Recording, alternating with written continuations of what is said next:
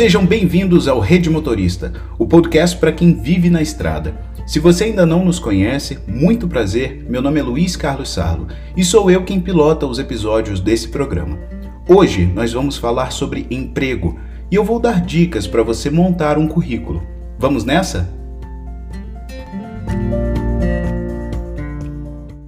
Um currículo bem elaborado é o primeiro e mais importante passo para conquistar aquela vaga desejada.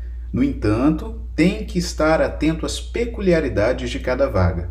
O emprego de caminhoneiro, por exemplo, tem exigências específicas que devem constar no documento. Em primeiro lugar, é preciso conhecer bem a empresa e saber o que ela procura quando contrata um motorista. A partir disso, criar um currículo que se torne interessante aos olhos da empresa e do recrutador. Não é complicado, mas caso você fique com dúvidas, pode pedir ajuda para alguém da família ou também para algum conhecido. Também vamos ajudar com algumas dicas excelentes para que você consiga montar um currículo conciso e atrativo. Por isso, eu vou te dar algumas dicas para o currículo para a vaga de emprego de caminhoneiro. É bastante comum se ter dúvidas em relação ao que colocar e o que deixar de fora do currículo. No entanto, há critérios que são muito usados pelas empresas, que são os requisitos indispensáveis para a candidatura a emprego de caminhoneiro. E esses sempre devem estar no documento. Vamos às dicas?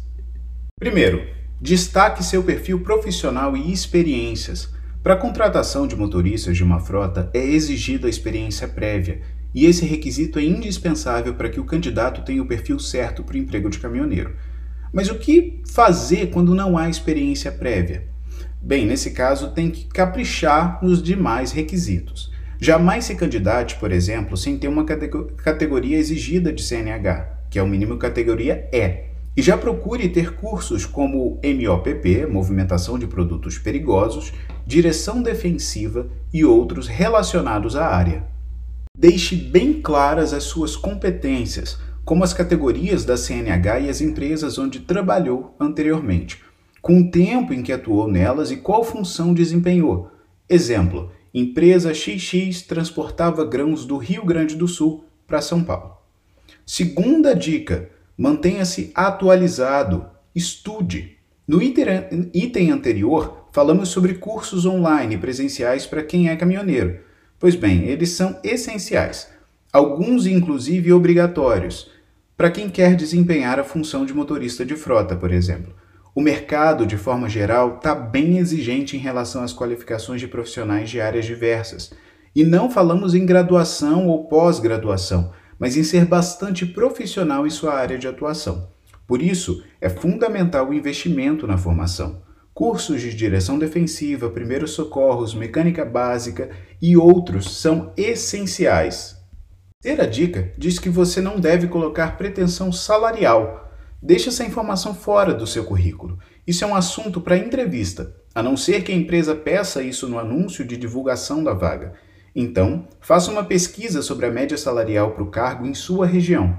Para isso, use a internet e pergunte para os seus amigos de profissão.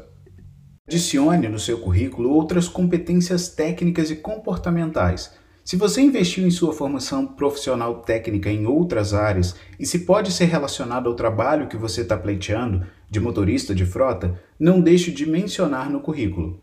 Por exemplo, Curso de inglês ou espanhol. Se você domina o idioma, pode ser um grande diferencial. Afinal, a internacionalização das empresas é uma realidade e ter essa habilidade pode ajudar no desempenho de suas funções.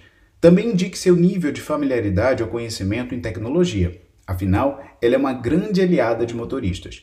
Também são bastante valorizadas competências comportamentais, como relações interpessoais, gerenciamento de tempo, administração de conflitos e outras.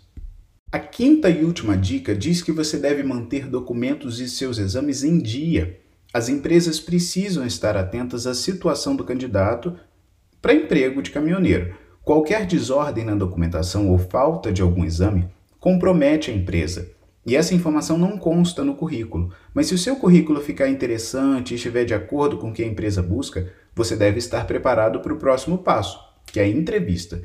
esse será o momento em que você tem para mostrar que está atualizado sobre as exigências da função, sobre a lei do caminhoneiro e as obrigações dos profissionais da área e sobre o quanto você pretende se comprometer com a empresa.